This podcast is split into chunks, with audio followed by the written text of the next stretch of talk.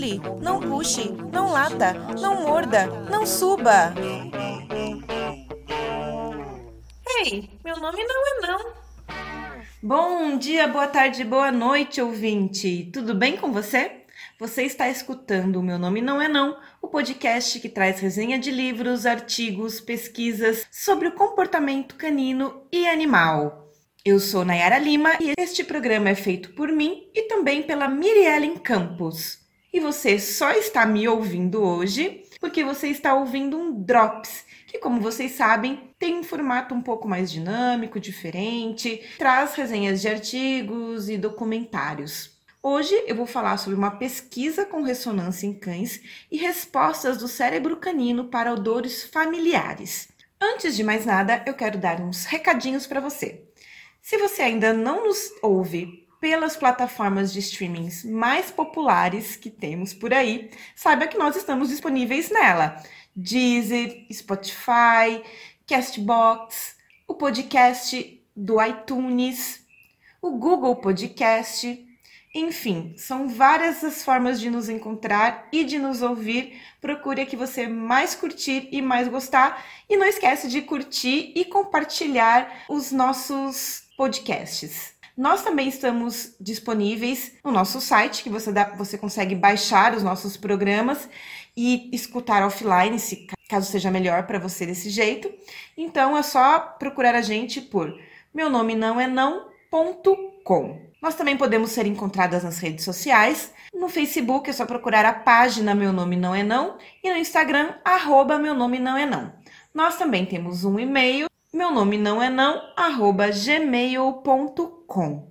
Outro recadinho que eu gostaria de dar, nós estamos de férias das resenhas de livros, então a gente volta no dia 17 de novembro com um livro Gato, um Deus para chamar de seu, que é um livro que foi lançado agora, está sendo lançado pela super interessante editora Abril. Então, se vocês quiserem acompanhar aí a nossa leitura, já vão comprando livros, se preparando para o meio de novembro a gente começar a nossa resenha deste livro, beleza? Outra coisa que eu gostaria de dar um recado. Eu postei no meu Instagram recentemente o Dog Be Good e o Todinho Underline Dog, que eu fiz um curso do Brian Hare e da Universidade de Duck, que é o Emoção e Cognição Canina. E eu vou fazer um drops a respeito dele, tá? Só que o que eu gostaria de fazer antes de soltar esse drops é entender um pouquinho mais a respeito do site Dognition, porque eu acho que vai complementar o podcast falando sobre esse curso. Por quê? Porque o, o, o curso ele aborda muito o livro do Brian Hare e da Vanessa Woods, que é O Seu Cachorro é um Gênio, que nós já fizemos resenha sobre ele, e aborda muito é, o site do Ignition. E é claro que dá para você estudar sem ler o livro e sem entrar no site do Ignition, você consegue entender todas as informações ali presentes no curso. Mas eu acho que para trazer para vocês uma coisa mais completa, eu acho que seria legal eu fazer uma, um passo a mais e dar uma imersão a mais em relação ao site. Então, no Dognition você vai lá fazer um plano e você recebe todas as informações de exercícios e atividades para você fazer com o seu cão, para você entender um pouquinho a respeito da cognição dele e entender um pouco da personalidade do cão que você tem em casa. Independentemente da raça, às vezes dentro da mesma ninhada é possível encontrar cães muito diferentes. Então não importa qual é a raça, a personalidade do cão fala bem alto. Então eu pretendo fazer esse plano e pretendo trazer uma informação um pouco mais completa para vocês a respeito de como foi o curso e de como é esse site do Ignition. Talvez não seja tão rápido porque eu estou imersa em cursos. Eu estou fazendo a jornada do adestramento do Dante Camacho. Está sendo bastante intenso. Eu tenho vários vídeos, vários não, tem dois, de dois a três vídeos por dia, mas são vídeos bem complexos, então é intenso sim. E eu também tenho um curso que eu comecei a fazer, mas tô bem no começo, na verdade, são dois cursos que eu comecei a fazer, que é o pela plataforma Udemy, que é um curso do Tomás Spiegel. Preciso fazer esse curso, eu comprei e ainda não fiz. Comecei a fazer o curso também do Ian Dunbar, ele tem um site, o Dunbar Academy, e ele tem alguns cursos é, que são pagos e alguns cursos gratuitos. O gratuito, é claro que é um bem básico e eu comecei a fazer. Só que mesmo sendo gratuito, ele te dá dois livros para ler, que são dois livros do Ian Dunbar, que é Antes de ter seu cachorro e Depois de ter o seu cachorro. Então, é um curso que mesmo sendo muito básico, ele já te exige alguma coisa, ou seja, um tempo para você fazer uma leitura, né? Então, eu tô com esses cursos aí que eu comecei e não terminei, e eu quero falar sobre todos eles para vocês, mas eu prometo que terminando a jornada do adestramento e o curso do Udemy do Tomás Spiegel, eu vou fazer esse da Dognition e depois eu faço do Ian Dunbar. Beleza? Daí eu passo tudo para vocês, como foi, como foi essa experiência e mais um relato mesmo da experiência, tá? Porque acho que é, é importante que vocês conheçam esses cursos para optar o qual curso vocês gostariam de fazer. Bom, antes de começar realmente, eu queria falar um pouquinho que o John Bradshaw, que é o autor de Consenso, e também o Brian Hare, o autor do Seu Cachorro é um Gênio, eles nos colocam a importância da ciência para entendermos o comportamento dos cães, dos humanos e de qualquer outro animal. Em seus livros, eles revelam as pesquisas que estão sendo feitas no mundo para entender aquilo que observamos e que vemos, o que na verdade por si só já é uma ciência, né? A observação. Mas o que é muito legal na ciência é que qualquer teoria precisa ser testada, e não apenas uma vez, e não apenas em um lugar. E é inclusive é interessante trazer novos elementos para algumas delas, para assim fazer com que esse conhecimento se expanda. Mas por que, eu estou falando isso, né? Porque tudo o que já vimos até aqui pode ser checado e rechecado. Aliás, isso é imprescindível para o avanço da ciência. Independentemente das convicções políticas que todos nós temos, é importante defendermos a ciência e defendermos a ciência brasileira. O legal da ciência é que você pode sim contestar, sem medo, qualquer pesquisa. Você pode até mostrar que ela não está correspondendo à realidade, mas para isso é preciso testar e demonstrar isso. Ou seja, rebater um conhecimento com outro e não apenas com achismos. E esse meu discurso tem e não tem a ver com o conteúdo do Drops de hoje, que é a pesquisa com ressonância em cães e respostas do cérebro canino para odores familiares. Essa pesquisa foi feita pelo Gregory Burns, Mark Spivak e Andre Brooks. A gente já sabe que os cães são a criatura do focinho. Nós sabemos que eles nos reconhecem pelo odor, mas eu achei essa pesquisa titulada em inglês Scent of the Familiar, an fMRI Study of Canine Brain Response to Familiar and Unfamiliar Human and Dog Odors. Meu inglês é péssimo, não sei se eu soletrei tudo certo, mas eu vou fazer uma tradução livre aqui, que seria assim: cheiro familiar, um estudo por ressonância magnética funcional de respostas do cérebro canino para familiares e não familiares odores de humanos e outros cães. Este é um estudo publicado em março de 2014, ou seja, não é um estudo muito recente. Está disponível no site Science Direct, que eu vou deixar o link na postagem do nosso site, que eu já falei para vocês, o meu nome não é não.com. Bom, mas o que que eu comecei a falar aquilo sobre ciência, agora estou falando sobre odor, sobre essa pesquisa. O que, que relação tem tudo isso?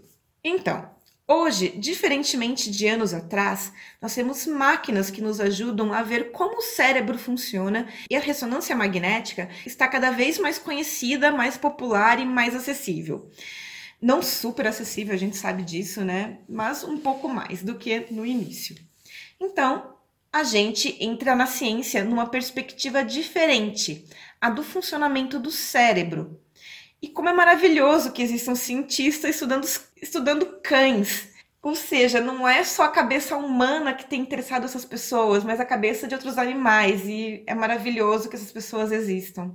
Agora, com tudo isso, com a ciência nesse, nesse nível, os testes podem avançar em um nível e revelar ainda mais coisas sobre a cognição dos cães, como a cabecinha deles funciona e como nós podemos usar isso ao nosso favor e também ao favor deles. Aliás, principalmente a favor deles, né, pessoal? Uma coisa interessante de se destacar que o Gregory Burns, que é um cientista, e o Mark Spivak, que é adestrador, foram os pioneiros em estudos com ressonância magnética em cães. Existe um artigo do Gregory de 2013 publicado no New York Times, cujo título é Dogs are People Too, ou seja, cães são pessoas também. E como eu não aguento, vocês sabem, eu vou resumir bem rapidamente aqui também esse artigo, mas o link também vai estar no nosso site, é só conferir lá, meu nome não é não.com. Ele diz neste artigo que há dois anos, ou seja, em 2011, ele e seus colegas começaram a treinar cães para passarem pela ressonância magnética. Eles queriam saber como os cães pensam e o que eles pensam das pessoas.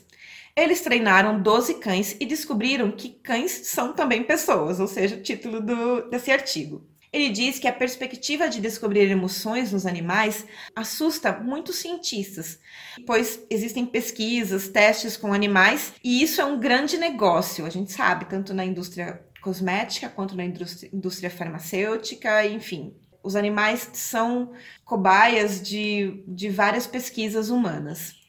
Até então foi fácil contornar essas questões difíceis sobre a ciência dos animais, nós não conseguimos respostas deles por uma linguagem falada. Aí, ah, para quem não sabe, animais cientes são animais que sentem emoções e têm consciência também.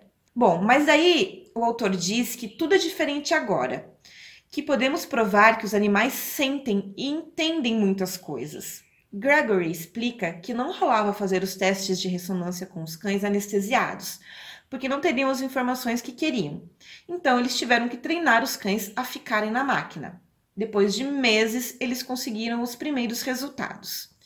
Em experimentos posteriores, determinaram quais partes do cérebro distinguiam os aromas de cães e humanos familiares e não familiares, ou seja, o que nós vamos falar hoje no nosso Drops. Eles não puderam deixar de notar as semelhanças entre o funcionamento do cérebro canino com o cérebro humano. Por exemplo, a região caudada, que é uma região do cérebro que fica entre o tronco cerebral e o córtex, uma região rica em receptores de dopamina, nos seres humanos é uma região é a região que antecipa as coisas que nós gostamos. Normalmente, cada região do cérebro é responsável por várias coisas, mas essa região é diferente. Ela realmente é ativada por aquilo que gostamos e revela as nossas preferências, por exemplo, por comida, música e até beleza. Nos cães, esta área é bastante ativada pela comida, mas também por cheiros humanos conhecidos. O Gregory lança a pergunta: Isso prova que eles nos amam? Não necessariamente, ele mesmo responde. Para o pesquisador, esse dado revela aos neurocientistas sobre as emoções caninas. Ele discorre bastante sobre a necessidade de não vermos os animais apenas pelo seu lado funcional, mas como seres de sentimentos. E ele escreve que a sociedade está muitos anos de considerar cães como pessoas.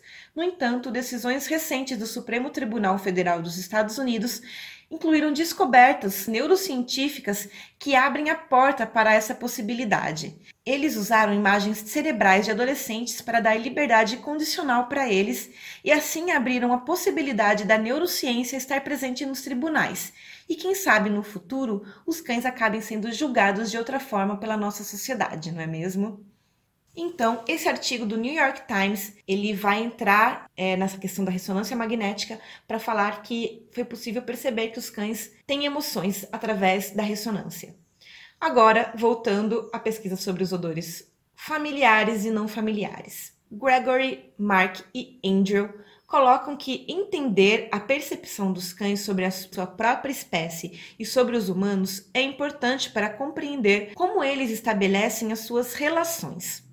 Segundo eles, métodos tradicionais relacionados ao comportamento não conseguem elucidar o quanto os cães sentem como os humanos.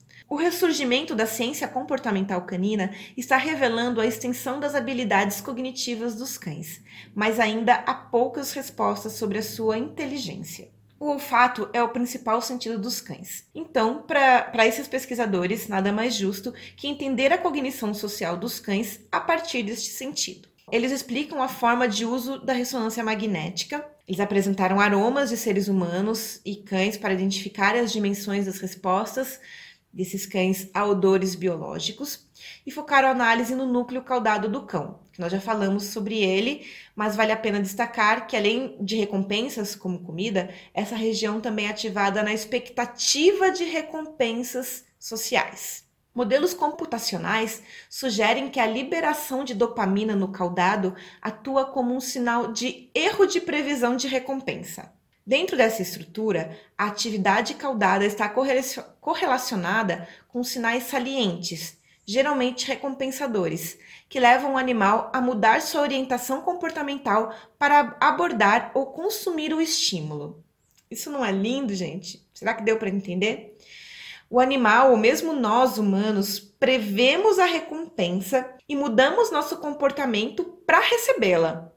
Isso é lindo demais e pena que quando eu faço esse roteiro e quando eu gravo, a minha empolgação não é a mesma coisa, não é a mesma de quando eu tô lendo o artigo mas eu espero que vocês consigam sentir um pouquinho dela, porque isso é maravilhoso. O cão mudar o comportamento pela expectativa de recompensa dele faz todo sentido para quem ama a área de comportamento animal e trabalha ou gosta da área de educação canina. Isso é lindo demais. Voltando à pesquisa, cinco perfumes foram apresentados para os cães testados: o do próprio cão, o de um familiar humano, o de um humano estranho, o de um cachorro familiar e o de um cachorro estranho. No artigo da Science Direct, dá para ver todo o método em que a pesquisa foi feita. Os nomes, as idades dos cães, os procedimentos a partir de normas de, normas de bem-estar e até as fotinhos dos cães. Lá também explica que foi feito um treinamento para que eles se acostumassem com a máquina de ressonância e também a usar equipamentos que iriam aumentar o conforto deles ali durante o procedimento, como protetores auriculares. E aí eles fizeram os treinos com réplicas também. O treinamento para o experimento do olfato consistia em instruções quinzenais nas instalações de treinamento e também prática em casa com a bobina de cabeça e o queixo apoiado para fazer aí com que o procedimento respeitasse a anatomia dos cães. Com os cães já proficientes no comportamento básico de colocar a cabeça no repouso do queixo e permanecerem imóveis, o treinamento adicional visava acostumar os cães à apresentação de um cotonete na frente do nariz.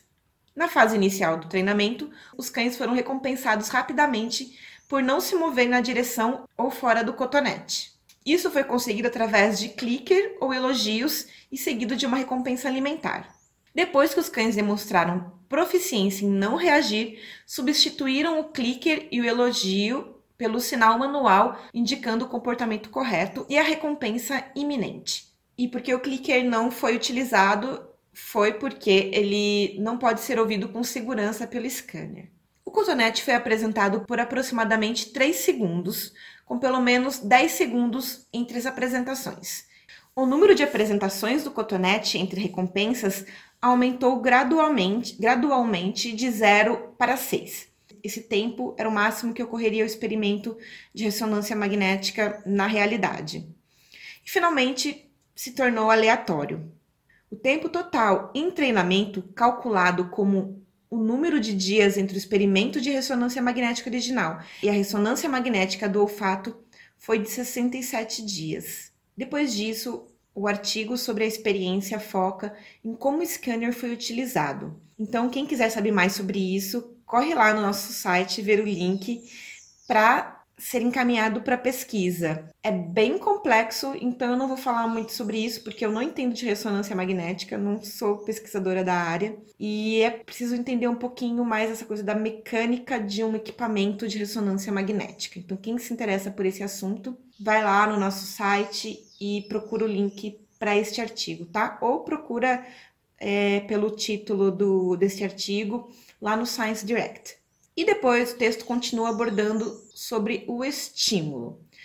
Os aromas foram coletados na manhã da digitalização. Os de humanos foram coletados da axila sem desodorante e os aromas de cães foram coletados da área genital perineal. O ser humano familiar era um membro da família do cão, mas não o treinador, porque esse perfume seria difundido durante toda a ressonância magnética.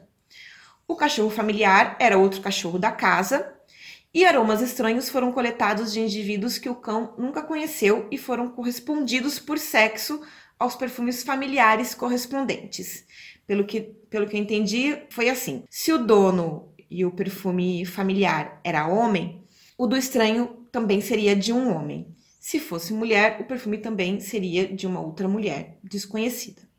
Antes da digitalização, houve todo um cuidado aí para não se alterar o odor e também para codificar cada um dos cotonetes, dos cotonetes com odores. Para assim o manipulador né, do teste ser cego ao código e impedir também a sinalização inadvertida da identidade dos aromas. Ou seja, para que o manipulador não desse dicas para o cão e também para que ele não manipulasse também a própria pesquisa. Durante os testes foram apresentadas 10 repetições de cada odor, ou seja, 50 testes no total. O cheiro era disponível por 3 segundos e o tempo entre apresentar os odores era de 15 segundos. Outros procedimentos foram feitos para controlar os estímulos, para organizar e analisar os dados, enfim. Acho que vale destacar que duas áreas do cérebro foram analisadas: o bulbo olfativo e o núcleo caudal. E nós vamos falar agora sobre os resultados. Enquanto o bulbo ou pendúculo olfativo foi ativado em um grau semelhante por todos os aromas, o caudado foi ativado ao máximo para o ser humano familiar. É importante ressaltar que o perfume do ser humano familiar não era o do manipulador do experimento, como eu já falei. O que significa que a resposta do caudado diferenciava o perfume na ausência da pessoa.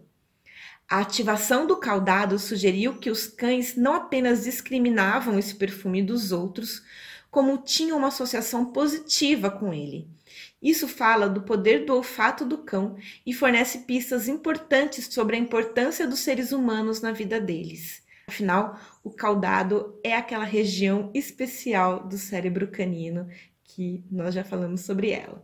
Mais detalhadamente falando, o bulbo olfativo e o caudado exibiram padrões distintos de ativação para os cinco aromas.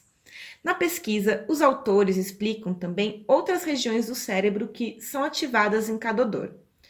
Os resultados da análise do cérebro inteiro, segundo eles, são exploratórios, servem como áreas para investigação futura, pois em uma equipe reduzida e poucos cães é necessário ter um foco. Mas o importante foi o que o resultado do contraste de aromas familiares versus aromas estranhos confirmou os resultados da ressonância no caudado.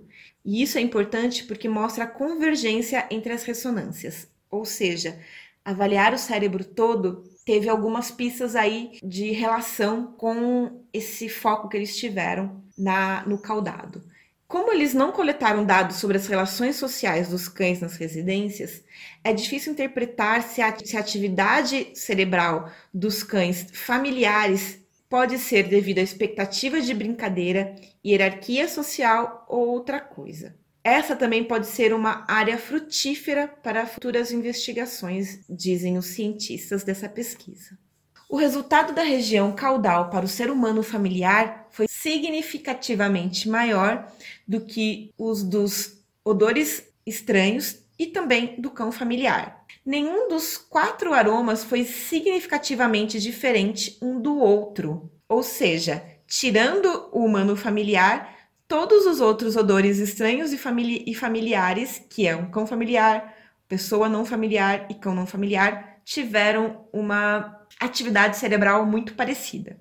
Curiosamente, os cães de serviço tiveram uma resposta gerada caudada significativamente maior aos aromas do que os outros cães.